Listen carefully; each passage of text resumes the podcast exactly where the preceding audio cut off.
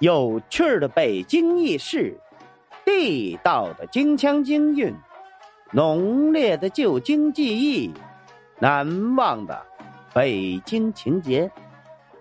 大家好，我是五环志哥，今儿咱们来聊聊大钟寺里真的有口大钟吗？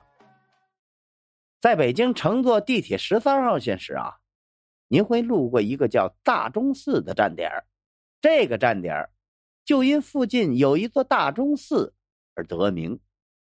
大钟寺原本的名字叫做觉生寺，因为寺里放置着一口大钟，而被俗称为大钟寺。这口大钟的历史非常悠久，相传铸于明朝的永乐年间，足足有四十三吨重，被称为“北京钟王”。关于这口大钟的来历，民间有多种说法，其中最为人津津乐道的说法，与一个舍身救父的孝女有关。相传呐，在明朝的永乐年间，皇帝下令铸造一口大钟，并且提出了一个要求，就是这口大钟的钟声一定要声传百里。这皇上的这个要求，那可难坏了众工匠和监道官呐。不少人因为造不出符合皇帝要求的钟，而丢了性命。在上一任监道官因没有完成任务而被砍头后，新一任监道官上任了。这名监道官姓杨，在接到这个任务后，心情非常沉重。一想到。如果完不成任务，就会被砍头，那是愁眉不展、郁闷万分呐。他每天下工回家后，就在家唉声叹气。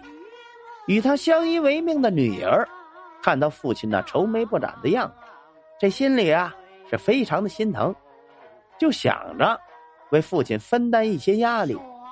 可小小年纪的他，哪能想出什么办法呢？为此啊，他苦苦思索了好几天。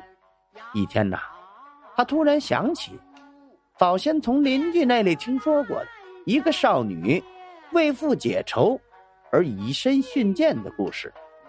他灵机一动，想着效仿这名少女，为父亲解除忧愁。就在大钟即将铸造成功的那天，他悄悄的跟在父亲身后。来到了铸造大钟的地方，趁着父亲不注意，纵身跳向滚烫的铜汁之中。父亲扭头看到女儿纵身起跳的身影，便想拉住她，可哪里还来得及呀？慌忙之中，他只抓住了女儿的一只鞋。看到女儿跳进滚烫的铜汁中，杨监道官知道女儿必死无疑呀。便忍住内心的剧痛，指挥工匠们开炉铸钟。这大钟啊，很快便铸好了。令人想不到的是，这口大钟竟然完全符合皇帝的要求。敲击一下，声音悦耳悠扬，百里之外都能听得清清楚楚。不过，在钟声的尾音却有一丝邪的声音。周围的工匠们都说呀：“这是杨监道官的女儿在向父亲要鞋子。”从此以后啊，这大钟寺便有了一个习俗，就是在杨监道官女儿每年忌日的这一天，都要供上一双绣花鞋，以纪念该女的英勇献身之举。好了，今儿咱们关于。大钟寺里真的有口大钟吗？咱就聊到这儿。如果您喜欢这个节目，欢迎您订阅、转发、评论、赞助。